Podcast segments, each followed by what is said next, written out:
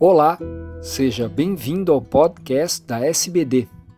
Eu sou Fernando Valente, professor da Faculdade de Medicina do ABC e editor do podcast.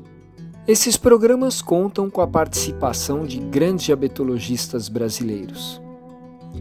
Nessa edição, ouviremos algumas dicas para lidar bem com o isolamento durante a pandemia por coronavírus.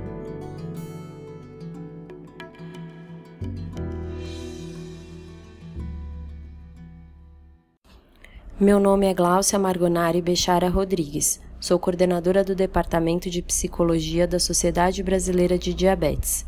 O mundo está vivendo algumas experiências novas nesse momento: uma pandemia, o isolamento, o medo, a invasão de informações que não sabemos se são reais ou não, e uma necessidade urgente e vital para mudanças de planos, de sonhos e de futuro próximo.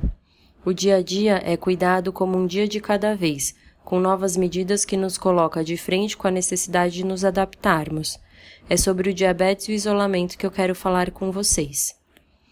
Continue o seu tratamento. Se sentir com medo, apreensivo ou nervoso é normal, mas pense antes de fazer as coisas não recomendadas e siga as prescrições dos profissionais de saúde que acompanham você.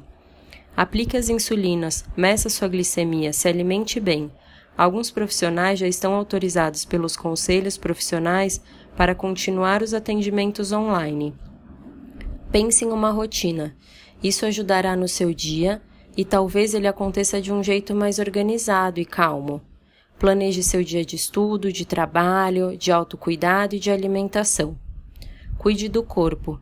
Tente praticar exercícios. Que tal dançar ou praticar yoga? Se alimente bem e de forma saudável muito cuidado com os excessos. Faça coisas que gosta, ouça música, leia um livro ou releia algum que você gostou muito. Faça um curso online, estude, jogue um jogo de tabuleiro com o pessoal de casa. Medite, faça palavras cruzadas. Assista uma série que já estava na sua lista. Ligue para um amigo querido ou para um grupo de amigos. A tecnologia nos ajuda com isso hoje.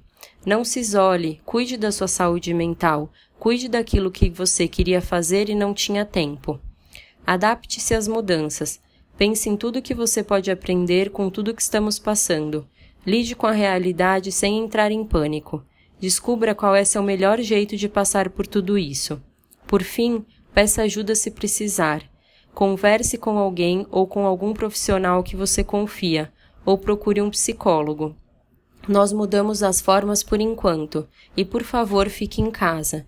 Não estamos juntos fisicamente, mas estamos todos juntos no mesmo sentido para a saúde e para o bem.